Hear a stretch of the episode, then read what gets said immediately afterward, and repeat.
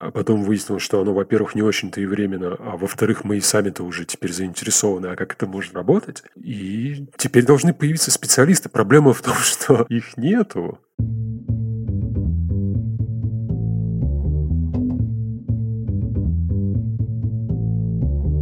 Привет, я Юра Агеев, и это 94-й выпуск подкаста Make Sense. Вместе с гостями подкаста мы говорим о том, что играет важную роль при создании и развитии продуктов. Люди, идеи, деньги, инструменты и практики. И сегодня мой собеседник Ярополк Раш. Мы поговорим о том, что происходит с людьми, командной динамикой и культурой компании при форсированном переходе на удаленную работу. Обсудим, что при этом происходит с творчеством, как с этим связана психология и осознанность каждого из нас. И еще поговорим о том, что со всем этим делать, если удаленка с нами надолго. Подкаст выходит при поддержке Product Sense, конференции по менеджменту продуктов. Следующая конференция пройдет в сентябре 2020 года. Ярополк, привет. Привет. Расскажи немного про себя, пожалуйста. Ну, последние 10 лет хватит этой истории? Я думаю, да. Но только в две минуты, если можно узнать. Да, да, да. Это довольно просто. Я последние лет 10 в Рамблер играх в игровом подразделении Рамблера и в Wargaming занимал позиции Head of Product, Publishing Director. Занимался созданием сервисов вокруг игр, по большей части, и в том числе играми. Полный цикл от идеи до требований в разработку, выпуск, оперирование и в том числе sunset, то, что называется. Окей. Okay. Но сегодня мы будем говорить не про игры, хотя с какой-то наверное, точки зрения можно сказать, что игры — это моделирование реальности. Да, реальность, в которой мы сейчас оказались, удаленная, распределенная, мы были не готовы к этому. Часть команд работала удаленно. Были большие там ребята типа, я не знаю, GitLab. Кто там еще был большой? Даже не помню. Ну, короче, было не так много компаний, которые к этому готовы. А сейчас даже большие корпорации типа Яндекса, буквально сейчас читал новость, что они в Zoom раз в неделю устраивают огромное совещание на 6 тысяч человек, но внизу приписка. Мы не знаем, насколько нас хватит, чтобы это терпеть. Поэтому я предлагаю начать с этого, поговорить про вынужденную удаленку и то, как команды, компании адаптируются к ней. Что ты наблюдаешь? Да, тут если чуть-чуть издалека, ну, из прошлого опыта, я как раз много сталкивался с удаленными способами работать. Я думаю, как любой человек, кто в международной компании работал, там, да, например, типа Wargaming, у которого на всех континентах есть офисы оперирования, когда ты занимаешься глобальными сервисами, ты должен работать в нескольких часовых поясах с людьми, которых ты годами не видишь, из других регионов, с другим культурным бэкграундом, абсолютно другим языком. Вы все одинаково плохо говорите по-английски при этом должны понимать не только слова, но и кто какой контекст за этими словами имел в виду. И при этом еще желательно потом синхронизироваться таким образом, чтобы не терпеть друг друга с учетом этих расстояний и инерций, которые дает расстояние, чтобы проекты двигались. Поэтому мне эта история знакома не понаслышке, и была возможность потренироваться в этом, да, но без таких экстремальных, как говорится, обстоятельств вокруг. И сейчас наблюдается очень интересно, ну, имея такой опыт, ты сначала ехидно сидишь и комментируешь про себя, что ну, ну давайте, добро пожаловать в мой мир, ребята. Узнали, что такое распределенные команды, международные, такие, которые там не видятся долгое время. Потом это довольно быстро, это ехидство проходит, и ты начинаешь думать, я, по крайней мере, начинаю думать, что это такая как хочешь можешь воспринять. Есть там разные конспирологические теории там и все прочее, что полностью мир изменится там или, или потрясет и перестанет. Там. Я, например, считаю, что довольно сильно изменится вся эта история с тем, как мы работаем. И я хочу сразу здесь говориться, что мы всегда в этом разговоре очень важный момент будем иметь в виду, что немножко вольность себе позволим такую, разделить все компании в мире на два типа. Это не очень научно будет, но в целях нашего разговора полезно, что есть компании, которые делают деньги деньги, грубо говоря, на том, что придумали их сотрудники, назовем их творческие организации, да, и тогда твой главный актив твоего бизнеса – это, собственно, творческий потенциал твоих сотрудников. А есть компании, которые зависят от другого типа ресурсов, там каких угодно, полезных ископаемых, еще каких-то вещей. Так вот, и мы сегодня давай будем договариваться, что мы говорим про людей вот и про компании, которые в творческом, в широком смысле заняты секторе, которые продают выдуманные вещи а не энергоносители или там майонез и все прочее. Окей, okay, да. Да, и вот в этой среде, где доля творческого труда либо доминирующая, либо вообще, ну, в смысле, там сильно заметная, уже на сегодняшний день кажется, что совершенно очевидное происходит, ну, урон наносится, грубо говоря. Урон или трансформация все-таки? Э, ну, на сегодняшний день, если ты в краткосрочной перспективе на это будешь смотреть, наносится ущерб на сегодняшний день. Потому что по понятным причинам владельцы бизнеса занимаются спасением стульев, несгораемых шкафов, пытаются понять, как снизить аренду офиса, там, да, как перекинуть деньги, ну, грубо говоря, из какой части маркетингового бюджета в какую, стоит ли начинать что-то новое, или стоит запускать, находить какие-то новые продукты и так далее. А при этом получается, что главный актив компании ну, считается, что он сам с собой разберется. Ну, посидят и посидят. А они не посидят. Понимаешь, они уже на сегодняшний день остались в обнимку со своими тараканами сейчас сидят в этих четырех стенах. И не всегда эти четыре стены, знаешь, это те четыре стены, о которых они мечтали. И я здесь думаю, тут не надо быть специалистом, чтобы понять, что это ну, довольно негативно сказывается на психологическом состоянии людей, которые по домам сидят. Вызывает у них всякие вопросы. А что это вообще было? а в чем вообще смысл, а правильно ли я там куда-то пошел, свернул, ну и так далее. Вообще, зачем я женился или замуж вышел там за этим, или почему я один дома. Вот эти вот все вещи, которые к работе-то отношения не имеют, но на сегодняшний день влияют, ну, непосредственно на твою профессиональную деятельность уже. Они же что начинают делать? Они, например, очень часто, то, что многие сейчас видят, я вот общаюсь с коллегами, люди начинают компенсировать через трудоголизм. Да. То есть они там в 7 утра просыпаются. 14 часов, да-да-да. Да, да, причем это элементарно трекается же, это же не со слов людей, там элементарно в слаке, когда начинаются сообщения и когда заканчиваются, всегда можно видеть по командам с 7 утра до 2 часов ночи там люди пашут. Ну, то есть, а трудоголизм это что? Это компенсирующая зависимость. То есть капизм. Да, тебе нужно что-то компенсировать, и ты впадаешь в зависимость. Компенсирующие зависимости к чему приводят? Они приводят к совершенно понятным вещам. Они приводят к агрессии, когда там дозы не хватает, приводят к депрессии там, и к апатии. Они приводят к цинизму, и тогда вот тут мы опять же приходим к нашим ребятам и коллегам по IT-индустрии, например, да, вообще в целом цифровой, которая на 99% зависит от творческого потенциала сотрудников, потому что мы все единицы и нули создаем в какой-то несуществующей реальности виртуальной, присваиваем им какую-то стоимость в зависимости от того, насколько творчески наши коллеги подошли к их созданию. И в такой ситуации, ну, то есть самое страшное, что у тебя может произойти, это когда с тобой твой сотрудник начнет торговаться там, условно. Ну, то есть, пройдя через какие-то этапы апатии, агрессии и всего прочего, он просто скажет, ну, а какая разница, а, а куда ты денешься? Я, например, там, solution архитектор или там лид-дизайнер какой-нибудь или еще что-то. Вот я два дня не хочу вообще ничего делать, что ты мне сделаешь? Уволишь меня? Ну, пожалуйста. А давай ты меня вместо того, чтобы уволишь, я два дня не буду работать, а ты мне еще зарплату повысишь. То есть начнутся вот эти вот выкручивания, короче. Рук. условий там. Причем они абсолютно не конструктивные. То есть они будут не такие, как раньше люди пытались неумело говорить о том, что можно было бы мне больше платить, потому что я много делаю и так далее. А они будут исходить уже не из того, сколько ты делаешь, а из того, что тебе в принципе -то уже насрать. Как бы. Это такое циничное состояние после нелеченных нервных потрясений, так это назовем. Давай, это определенный градус цинизма. Почему он может наступить? Вот первое, что мне приходит в голову, на самом деле я про это думал до этого, признаюсь, вот эскапизм в виде работы, с одной стороны, он достаточно такой продуктивный, полезный, и более того, он иногда стимулируется внешними обстоятельствами. Опять же, если две крайних ситуации у одних и тех же IT-компаний. Либо все очень плохо, тогда нужно хреначить, либо это все очень хорошо, тогда тоже нужно хреначить, чтобы не упустить возможность. Но, тем не менее, вот этот заряд энергии, который у тебя есть, заряд мотивации работать по 14 часов, он имеет свои последствия. Последствия очень простые — это выгорание.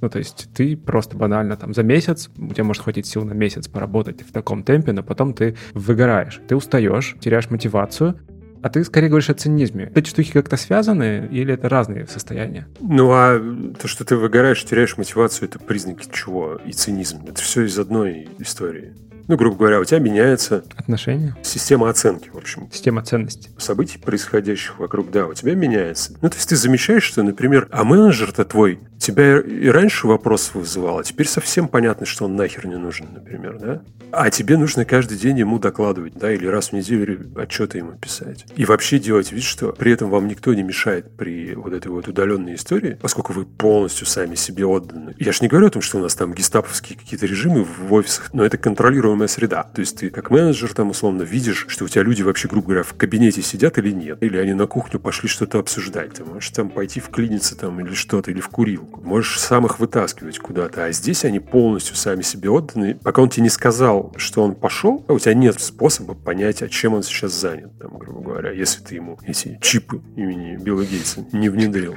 Вот. И вот эти люди, представленные сами себе, они в этой свободе, они же что делают? Они начинают делать так, как им на самом деле все время надо было, да? Ну, в смысле, потому что им либо менеджмент не давал, либо какие-то полиси компании, либо им страшно было, им казалось, что так нельзя, а на самом деле ну, никто ничем их не ограничивал. Вот, в общем, какие-то вот эти вот барьеры у них отвалились, и они в личку там в чатике переписались, и там у тебя раз начал дизайнер вместе с фронтенд-девелопером сидеть и вопросы решать со скоростью света, например. То есть пофиксили бэклог там за один вечер, я утрирую сейчас, и они никому про это не говорили это другие отрезки времени. Они не ходили по обычной вот этой схеме, что ну давай мы сейчас там заэстимируем, это, наверное, две недели, с рисками, значит, все три и так далее. Они в кайф просто сели, потому что они уже сериал вечером посмотрели, им после 10 часов вечера, допустим, оказалось, что совсем скучно, и они сели до середины ночи и сделали такие вещи, которые они обычно делали неделю или две. Менеджер где в такой ситуации оказался? А он нужен вообще в такой ситуации?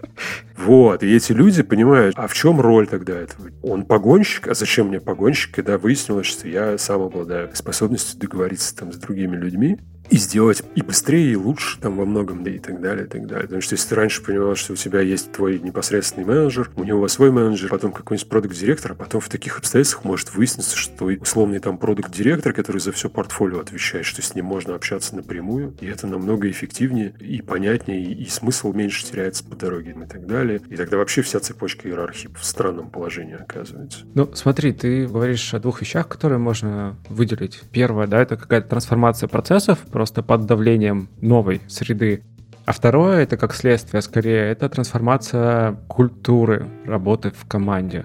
И тут тоже то сразу вспоминается, что культура у нас-то зачем существовала? Ну, она в любом случае существует, но зачем компании ее обычно поддерживают осознанно? Потому что культура в каком-то смысле это инструмент управления сложными системами. Это значит, что люди способны принимать самостоятельно решения в тех ситуациях, когда никто на них не смотрит, никто не стоит за плечом. А здесь получается, что эта самая культура в таких вот даже гипотетических ситуациях, она трансформируется, превращается в новую. И что делать? Да, ну это да, ты правильно говоришь про культуру. Это вопрос культуры и ее проверки на прочность. И давай не будем забывать, что, опять же, мы в голове, каждый, кто озадачен вопросами культуры, в голове всегда держит лучшие примеры. А на самом деле у нас существует сколько там, десятки тысяч компаний. В этой, допустим, взять эту отрасль в России, СНГ, например, да, даже не залезая там в Европу масса компаний, аутсорс, стартапы, продуктовые, такие, сякие, там, какие хочешь компании. И там по закону 80 на 20. То есть, что 80% компаний не парились культурой, кроме как, а где эти все таски, которые должны быть сделаны. Понимаешь? Их там уровень культуры — это списочки, ну, то есть разбирательство бесконечное между тем, использовать ли Trello или использовать Жиру. И, возможно, кто-то из них, прочитав какую-нибудь бирюзовую книжку или еще какую-нибудь, выяснил, что можно по утрам, как в этом в сетевом маркетинге, стоять в кружочке и орать что-нибудь воодушевляющее там про то, какой сегодня будет классный день и как мы все быстро сегодня и круто сделаем, там, условно. Вот те, как бы, средний ландшафт культуры. А есть еще, не будем забывать, что в этих компаниях есть другие подразделения довольно мощные. Да? Тут вот, кстати, интересный вопрос. Мы недавно с коллегами обсуждали, с Лешей Журбой из маркетплейса Беру, Chief Product Officer вышло исследование, ну как его исследованием особо не назовешь, график, в общем, вышел, который показывает, что существует определенный объем затрат на работу из офиса, который там в среднем для какого-нибудь рынка всегда одинаковый, там на человека, да, условно. Ты имеешь физических затрат офисы? Да, аренда, все эти печенья и прочее. Потом существует, они померили затраты на переход на удаленку, и это пик такой, то есть это дороже, ну, в смысле, у тебя скачет график вверх на короткое время. Ну, допустим, у тебя большинство сотрудников, например, сидело на стационарных ПК и кодило, если это мы про программистов говорим. Тебе нужно срочно или купить им эти лаптопы соответствующей конфигурации, или там еще что-то, или перенастроить доступы там, чтобы оно работало не из офисной сети. Короче, это всегда какое-то количество денег в костер надо вбросить, чтобы это все произошло. Еще что-то физически перевести по домам. Или какой-то софт скупить лицензии, чтобы оно там теперь могло друг с другом общаться, там, условно. Вот. А потом происходит падение этой кривой, и оно снижается на уровень что-то вроде 30% от того... Базового уровня, да? Сколько это стоило, да, когда они все работали в офисе. И там вывод был такой, что давайте не будем забывать, что у нас во многих компаниях, как это не парадоксально, решения принимают не те, кто деньги зарабатывают, а те, кто деньги тратят. И человек, который тратит деньги, он, посмотрев на этот график, даже думать особо не будет. Ну, то есть он теперь увидит, что ему вселенная на блюдечке принесла сокращение костов. Оно работает? Ну да, работает как-то. Ну, нарисуй себе в сознании просто какого-нибудь бухгалтера или там chief operating officer какой-нибудь. Он будет думать там про вопросы культуры там и так далее, если это не какая-нибудь суровая компания типа Pixar, Netflix и так далее, у которых на подкорке записаны все эти их культурные коды. Конечно, он не будет. Ну, в смысле, для него всегда возможность сэкономить 70% из огромной статьи расходов. А я напомню, тут вот в Минске, в ЕПАМе, например, 7 тысяч или что-то около того сотрудников в одном ЕПАМе только сидит. Можно легко себе представить, сколько это стоит стоит. И потом кто-нибудь покажет, что можно 70% из этой суммы оставить навсегда себе. И такой человек будет принимать решение и говорить, что слушайте, нам теперь нравится. Нам теперь нравится удаленка. На это начнут выть ПМ, скрам-мастера и продуктовые люди, продюсерские, в общем, братья всякие. О том, что у нас команда морально разлагается и так далее. А он что сделает такой человек? Это бухгалтер или operation директор? Он скажет, он сделает их проблемой. Он скажет, вот, пожалуйста, это ваша новая обязанность. Воркштатное расписание напишем. Должностная инструкция.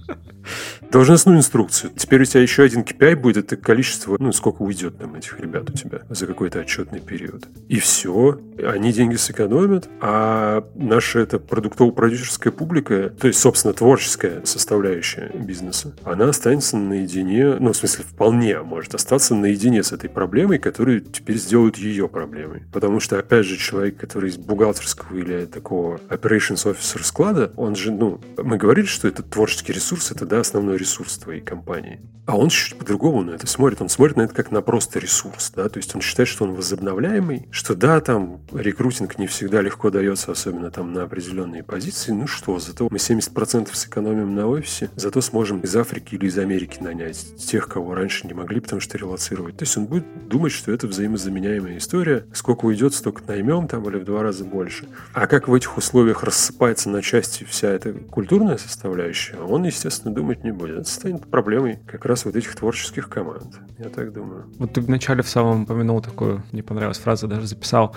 инерция, которую дает расстояние. Ну, то есть то, что опять возвращает то, что происходит там сейчас, у команды, у компании, скорее всего, есть какой-то запал. То есть либо использовать существующую возможность, которая вдруг открылась, либо наоборот спасать все, что тонет, и ну, искать новый продукт и удерживать старых клиентов если посмотреть на это, окей, это пройдет, запал пройдет, и если там вдруг карантин продлится дольше, чем надо, ну, кажется, вот может та самая инерция появится, которую ты вначале упомянул. Ну, то есть начнется спад производительности. Да, начнется, ну, в смысле, и поэтому тоже. Та инерция, о которой ты говоришь, которую я вот упоминал, это как раз проблема формирующейся вот этой вот культуры, потому что она откуда ощущение этой инертности берется от того, что там, где тебя физически нет, где ты руками не можешь ноги людям переставлять и водить дизайнерам по монитору и так далее, вот это вот все, и лично контролировать, вот это наша вечная одержимость средней руки менеджера везде присутствует лично. Оно характерно как раз для формирующихся или меняющихся культур командных. И поэтому я это говорил в том смысле, что мы меняли определенным образом то, как у нас, допустим, делались дела, жили регионы в своих этих замках и никого не трогали, а потом в какой-то момент надо было переключаться на то, чтобы глобально решать вопросы. И для нас это было переходное время культурно, потому что это новая культура. Я сижу в своем европейском офисе и никого вообще не волнует. Либо я должен думать и про себя еще, про американцев, про СНГ и про азиатов, там условно. Поэтому у нас был вот этот период, когда это было важно где-то пойти подвинуть, да, там убедить кого-то лишний раз, надавить, потому что не было еще сложившихся вот этих вот культурных кодов и механизмов, которые позволяют вещам делаться плавно, то, что называется, и без вот этого надзирательства.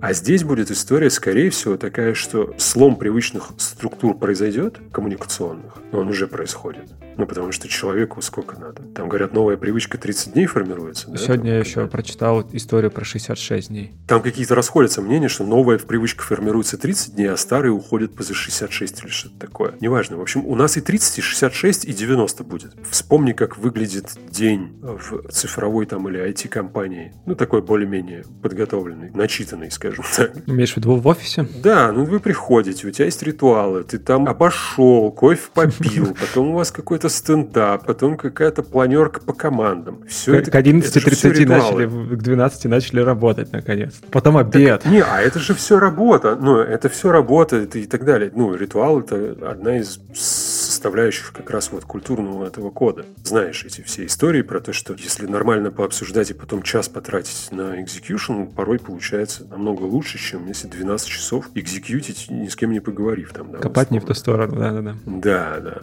А ты лишен, значит, здесь всех этих привычных ритуалов, которых тебе их не только показали, сделали доступными, но тебя еще и учили ими пользоваться, как правило, в компании за деньги. Этого у тебя всего нету. И то, что мы еще говорили там, да, что роли некоторые становятся под вопросом. И вообще целые иерархии начинают вызывать вопросы у людей. И тут э, на среднесрочной перспективе вот этой вот там... Я просто исхожу из того, что реалистичный сценарий таков, что мы до конца года будем работать удаленно даже те, кто хотят побыстрее вернуть людей в офис. И я исхожу из того, что из 100% тех, кто сейчас работает удаленно, я думаю, половина либо сама попросится продолжать работать удаленно, либо их организации выяснят, что, а оказывается, это вообще неплохая история, когда люди работают удаленно по разным причинам. Сам понимаешь, есть функции, которым нужно там где-то вертеться, есть функции, которым это вообще никак не, нужно. Я думаю, что на среднесрочной перспективе основным вопросом будет, как ты обеспечиваешь, ну, то есть, если ты владелец там этого бизнеса, да, опять же, который зависит от творческого потенциала людей. Вот эта вот работа удаленная, это должна быть не мы же ее видели тоже, эту удаленную работу. Да, у всех были дизайнеры. Из Харькова, копирайтеры там из Воронежа и все прочее, да, которых ты в глаза никогда не видел, они в скайпе сидели, и потом им иногда через эти Яндекс деньги там какие-то эти переводили деньги за то, что они сделали не новая ни для кого история, но это всегда было как внештатники в советские времена называлось. Там, знаешь, вот есть люди первого сорта, которые ходят на работу, значит, и в столовую, и по звонку там, значит, вот с 9 до 6, а есть внештатники, ну, это вроде как они такие, да, у них польза есть, но их либо никто не знает, как они выглядят, либо не очень понятно. Либо они должны быть самоорганизованными, либо должен быть кто-то, кто умеет с ними работать и выжимать из них то, что от них нужно. То есть это скорее было как исключение, нежели правило. Это никогда не рассматривалось как две равноправные категории, два равноправных способа производства работы, так это назовем. Что есть люди, которые м, а есть люди, которые вне офиса находятся. И никто не думал об этом как о системе, нормальной самостоятельной системе, которая не мера необходимости или там сокращение издержек и так далее, а система, которая такой и должна быть команды, которые создают творческие продукты, и которым для этого совершенно не обязательно иметь какую-то привязку к офису, от которой они должны ездить. Потому что такой у них там, возможно, психотип, потом выяснится, что для этого определенные люди подходят, а какие-то нет. Естественно, им когда-то нужно будет находить способ несколько раз в год друг друга видеть в лицо, потому что мы все-таки все живые люди, и один раз поговорив с человеком, ты по-другому его воспринимаешь, по скайпу и зуму, по-другому просто слышишь его, более внимательно, скажем так. То есть эти все вопросы нужно будет решать, но к этому нужно будет подходить как к созданию системы, ну, натурально best in class remote work подход. Ну, ты говоришь о том, что придется возводить новые ритуалы, по сути, чтобы просто-напросто эта система продолжала функционировать. Да, и по-новому смотреть на сотрудников, на своих, потому что, возможно, выяснится, ну, допустим, сейчас я фантазирую, да, естественно. Допустим, у тебя выяснится, что у тебя команда из 10 человек, которая занимается производством чего-то вот этого, творческим трудом, в общем, своим, торгует с тобой. И выяснится, что у тебя абсолютно очевидно тебе становится, что они должны быть непривязанными, дистанционными ребятами со свободой перемещения, так назовем. А из них двое, допустим, вот ну никак не могут. Ну, то есть у них характер или такие особенности личности, что никак не подходит. Тебе нужно будет принимать дальше решение, что могу ли я адаптировать этих людей и научить их быть такими? Могу ли я научить оставшихся восемь учитывать особенности этих чуваков, чтобы для них этот, ну, не травмирующий был опыт, чтобы они быстрее привыкли к тому, что так можно работать?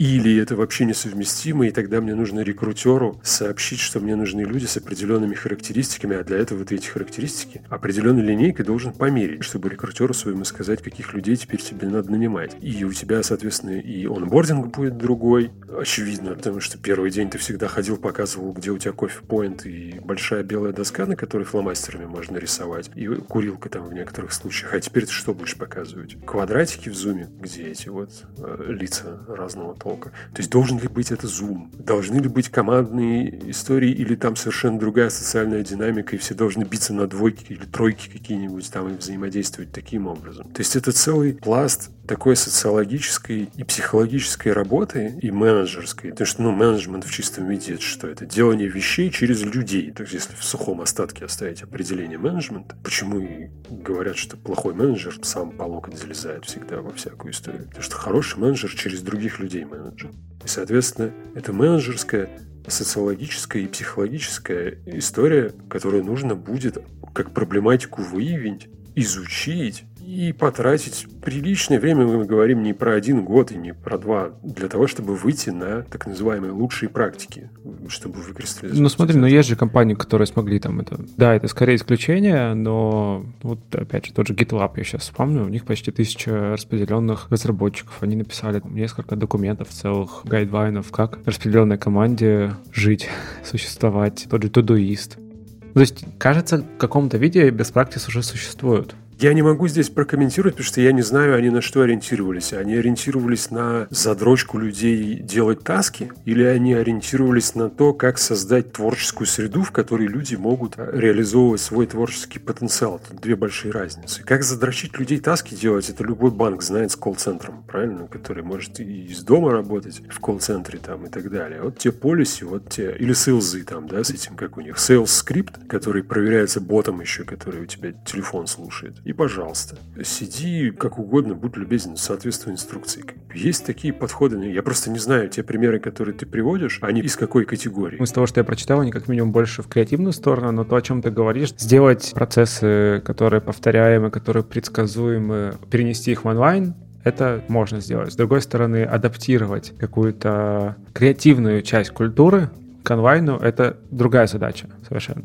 Да, потому что здесь, получается, у тебя разделение идет между... Давай так назовем это. У тебя есть то, чем все компании занимались, и сами люди всегда занимались относительно своей работы. Они задрачивали профессиональные скиллы всегда будь то хард скиллы или софт скиллы, это все профессиональные скиллы. Это скиллы, которые тебе никогда не понадобятся за пределами офиса, условно, каких-то рабочих отношений. То есть ты либо учишься делать какие-то дела определенным образом, будь то кодить, менеджить, считать чужие деньги, неважно. Либо ты учишь soft skill ы, это, собственно, как быть приятным человеком для окружающих. Да? Все soft skill ы, они про это, чтобы не вызывать отвращения и так далее.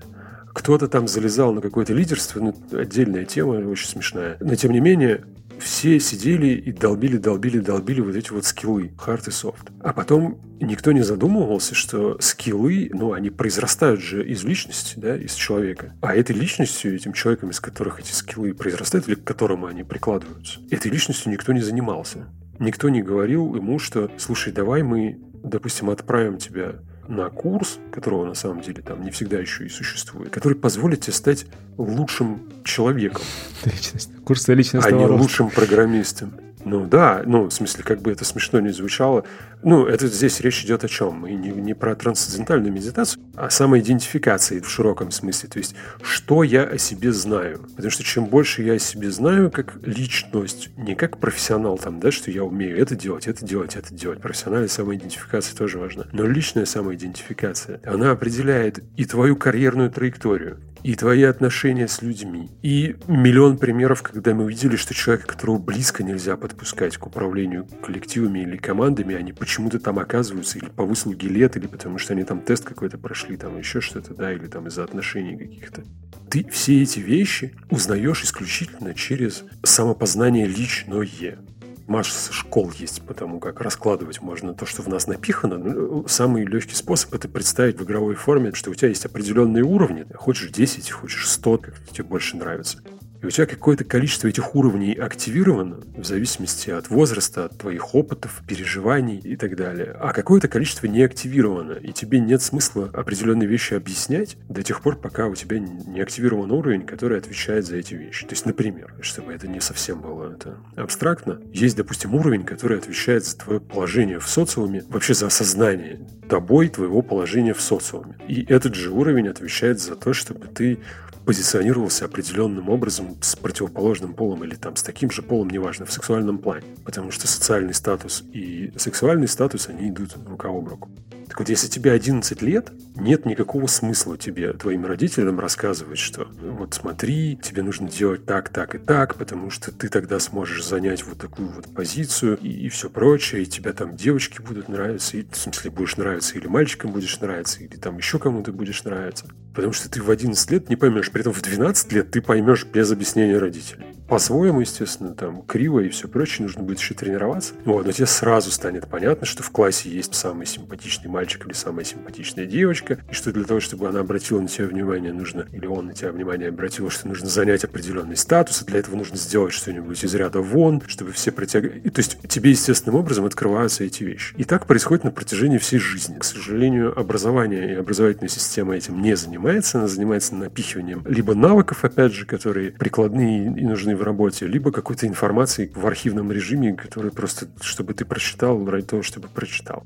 Никто не занимается показыванием тебе, что смотри, чувак, вообще-то в тебе вот эти вот есть 100 уровней, про последние 80 не думай, потому что ты там еле с 10 первыми разобрался, но в целом имей в виду, что вот это у тебя есть. И никто не ведет человека, кроме тех, кто сам для себя решил, что им это нужно, никто не ведет человека по этим ступенькам. С такой точки зрения, мне кажется, на эти вещи не принято было смотреть. И понятно, что и не должно было быть принято. Это же не то, что претензия там, да, к компаниям, что типа вот вы не занимались личностным развитием, значит, своих сотрудников. Никто из задач такой не ставил, потому что всегда были отношения товар, деньги, деньги, товар, да, ты свое время нам приносишь, а мы тебе определенное количество денег отсыпаем за это. Естественно, играем с тобой в игры там про эти выезд на природу, вот это вот все эти брендированные все майки там да, и прочую да. требуху. Да, да, да. Но в целом эти были ну, товарно-денежные отношения. А сейчас получается, что в этой среде... И они останутся ну, в тех вот этих индустриях, про которые мы там в самом начале говорили, где не важен творческий потенциал. В нашей индустрии, которая очень сильно зависит от творчества индивидуумов, и во всяком кино, сериалах, там, играх, игровой индустрии, музыке, там, вот этих вот всех вещах, крайне важно будет теперь посмотреть, ну, что раз мы, окей, вот нам природа буквально показала, бывают вот такие вот истории. Мы сначала думали, что это временно, а потом выяснилось, что оно, во-первых, не очень-то и временно, а во-вторых, мы и сами-то уже теперь заинтересованы, а как это может работать. И теперь должны появиться специалисты. Проблема в том, что их нету. Ну, подожди, но всякие психотерапевты, эти вот все ребята, которые индивидуально работают. Да, они... Нет, я имею в виду, что у тебя есть психотерапевт, но проблемы такой раньше не стояло. Ну, на масштабе имеешь в виду, на масштабе целых компаний? И на масштабе, и на конкретности задачи. Ну, то есть, условно, у тебя есть военные психологи, которые могут, как любая военная медицина и любые военные, они решают задачи от и до. У них не бывает долгоиграющих историй. Сугубо прикладная задача, и она никак не связана с творчеством.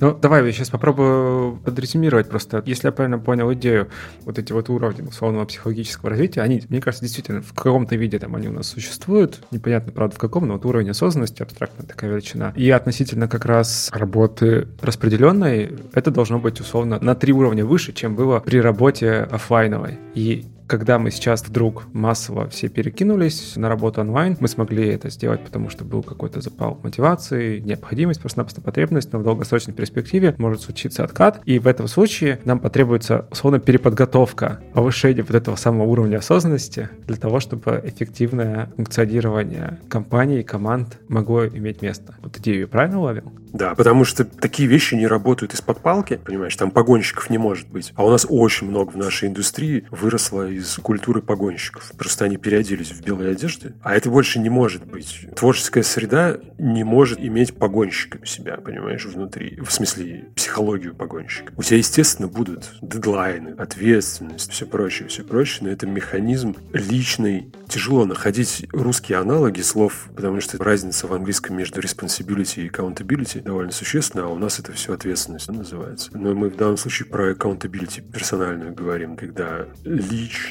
ты отвечаешь либо за кусок, либо за полностью успех какого-то мероприятия. И ты используешь не страх как инструмент достижения цели. Инструмент погонщика — это страх. Либо там будут волки, поэтому слушай меня, либо у меня есть палка, поэтому все равно слушай меня. Как правило, там волки, а у меня палка, поэтому А здесь это так не работает. Вот, вот э, SEO Pixar очень много, если кто-то вообще темой интересуется. И хорошие примеры того, как творческие команды свои творческие проблемы решали организационно в докризисные времена. У компании Pixar можно будет потом в описании какое-нибудь бросить имя чувака, не могу вспомнить, SEO Pixar, который пережил слияние с Диснеем и который вытягивал монстра этого Pixar плюс Disney, анимационную студию, в то, что мы имеем. И он этим занимался последние 20 лет, что-то такое.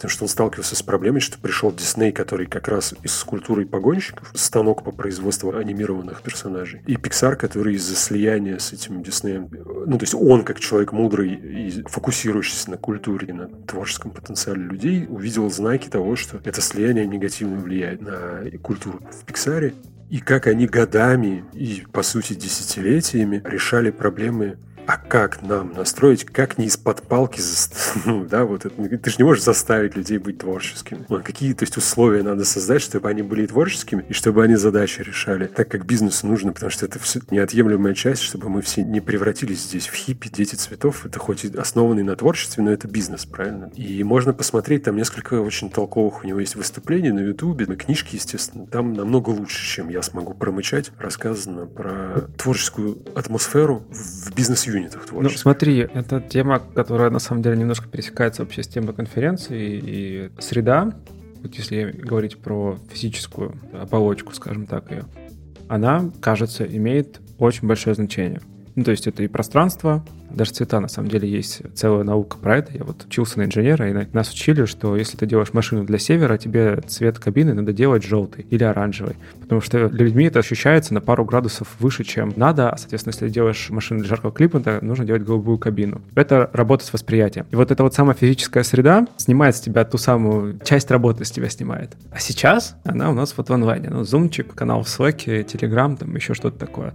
И, соответственно, тут стоит вопрос, а что, собственно, делать? Нанимать армию психологов, кажется, ну, это выход, возможно. Возможно, наконец-то в России это тоже начнет развиваться. Но можно ли что-то предпринять ну, на уровне личности, я не знаю, на уровне команды? С чего вообще начать движение к свету? Ну, это очень правильный вопрос. Тут два вопроса получается. Первый, как ты компенсируешь физику в виртуальности, грубо говоря, да? А второй вопрос, а как, если кто-то с понедельника решит, что ему теперь нужно заниматься этим, вот, культурную революцию проводить себя в компании и пытаться... Потому что, ну, то есть я искренне считаю, что это единственный путь сохранить конкурентное преимущество и потом иметь возможности людей рекрутировать в эти новые команды. Я из второго вопроса вернусь сейчас в первый, элегантно очень. У тебя получается Яндекс, да, условно, если в Москву брать и Mail.ru, например, набирают людей, вакансии там и все прочее. В моем мире, возможно, я человек такой, Яндекс с офисом на Красной Розе, даже на Павелецкой, всегда выиграет у Mail.ru с офисом на Ленинградской. Если для тебя вообще вот это... Mail.ru парикмахер есть. Да. Если для тебя окружение важно, то для тебя лофт в центре Москвы будет более выигрышным, чем высотка не очень удобном месте. А потом ты из этого, из уравнения убираешь эти вещи. И у тебя получается, что человек уже, он что тогда оценивать начинает? Он уже начинает половина контекста у него уходит, и он начинает внимательно вчитываться там в описание вакансий, внимательнее вслушиваться в то, что он слышит, когда он с этими людьми там на собеседовании и все прочее. Интересно, то есть у меня ответа для тебя нет на сегодняшний день. Каким образом в этих обстоятельствах ты должен, потому что ты должен ему что-то еще дать, оно не может быть все виртуально. По крайней мере, до тех пор, пока наша виртуальность не может поспорить по реалистичности с, как в этом, Ready Player One или в Матрице. Не дожили пока. Слушай, ну тут, мне кажется, как минимум две вещи нужно сделать. Первое, быть самому в курсе этого, что это на тебя тоже, как на человека действует. И иметь в виду, когда ты кого-то нанимаешь. Ну, как минимум просто базовые такие. Осознанность та же самая. Это да. А к вопросу второму твоему, с чего начинать здесь, я не верю, что здесь можно, ну, завалить психологами как бы эту историю. И я не верю, при том, что самый главный ресурс здесь это люди, у которых проблемы. Я не верю, что начинать надо с них здесь чтобы докопаться, потому что это не та проблема тогда решается вот ты, опять же, если побьешь там на ближайшее, среднее и далекое будущее, в ближайшем будущем ты можешь просто со своей командой определить самых пострадавших там или самых ценных, наоборот, для тебя. То есть ты не знаешь, как у них дела, но тебе не хотелось, чтобы с ними что-то случилось там на психологическом уровне. Или ты уже чувствуешь, как я вот по своим знакомым некоторым чувствую, что у них уже даже потому, как они разговаривают, что какие-то процессы начинают там изменяться в голове. Я могу таким образом сделать для себя выводы, что, наверное, им, возможно, захочется с кем-то поговорить. То есть минимальный такой санитарный уровень провести, как говорится, вот по минимизации, пожарный такой, потушить там, где что-то горит. Но дальше все строить сверху вниз, как нас всегда учили, не с инструментов начинать идти к цели, ради которой эти инструменты нужны, а сначала поставить себе цель, и, исходя из этого, уже тогда принимать меры хороший владелец бизнеса, ну, в смысле, хороший, не в смысле, что они есть хорошие, есть плохие, а тот, который до сих пор не разорился, так это назовем, у него всегда есть чисто интуитивное чутье по поводу своих людей. Даже может быть немного обезличенное, ну, то есть он в целом там даже на тысячах людей может чувствовать настроение, которые царят по каким-то признакам, даже может не назовет толком. Я думаю, что ориентируясь на эту интуицию и какие-то объективные данные, мы говорили, что можно элементарно посмотреть в слаке, когда люди чатятся начинают и когда заканчивают. А ты дальше, возможно, выяснишь, что у тебя больше не работает назначение менеджеров, например, да, и тебе нужно находить условных, то, что в психологии называется неформальных лидеров, и вручать им магическую палку, или не вручать, или просто общаться только с ними, как руководителю, как владельцу, сообщать им какие-то вещи, которые ты считаешь важными, чтобы они распространяли это потом на свои юниты и все прочее, и могли консолидированную информацию собирать потом с тобой, делиться какими-то инсайтами и так далее. Вот. То есть, может быть, такие вещи возникнуть. Ну, то есть, друг другой способ менеджмента вообще всей этой истории. То есть и вот эти задачи нужно будет решать, и потом тебе нужно будет понимать, когда ты эти вот среднесрочные все истории решишь и выяснишь, а как это все должно работать, и как управляться и так далее, у тебя вот эта долгосрочная история про персональное личное развитие встанет. Потому что я вот уверен, хоть ты стреляй меня, что персональное развитие тебя как личности, ну, то есть если сравнивать в затраченных ресурсах, типа времени там, да, и так далее, одинаковое количество ресурсов, затраченных на твое персональное развитие, даст больше эффекта для творческой, опять же, среды, команды, которая решает творческие задачи, чем столько же или больше ресурсов, затраченных на твое профессиональное развитие. Потому что более осознанный человек совершит меньше ошибок, он поможет большему количеству людей, он не влезет туда, куда ему не надо влезать, а там, где ему можно влезать, он просто с меньшими усилиями сделает больше. И откроет еще сам из-за этой повышенной осознанности начнет интересоваться всякими вещами, читать книжки без всяких там этих указивок, списков литературы с курсов и так далее естественным образом начнет развиваться. Как бы так резюмируя, это первая профилактика, срочная помощь, посмотреть, кому сейчас труднее всего и помочь, хотя бы разговором. А второе — это понять... Да, там, кстати, извините, я перебью, там как раз могут быть и психологи, потому что это будут единичные случаи, скорее всего. Окей, а второе — это понять и признать, скорее всего, то, что просто переносить менеджерские практики, которые были в офлайне, в онлайн, не стоит. Скорее всего, будут особенности, будут модификации, будут перестройка под особенности возможности тех людей, той команды, которая в итоге соберется. Ну и третье — это то, что саморазвитие неизбежно для того, чтобы творческие команды продолжали эффективно творить в определенных условиях. Как-то так. Да, да. Круто. Ярополк, спасибо тебе большое, что нашел время на поговорить. Спасибо, что позвали, всегда рад. Супер. Тогда до встречи. Пока-пока. Пока.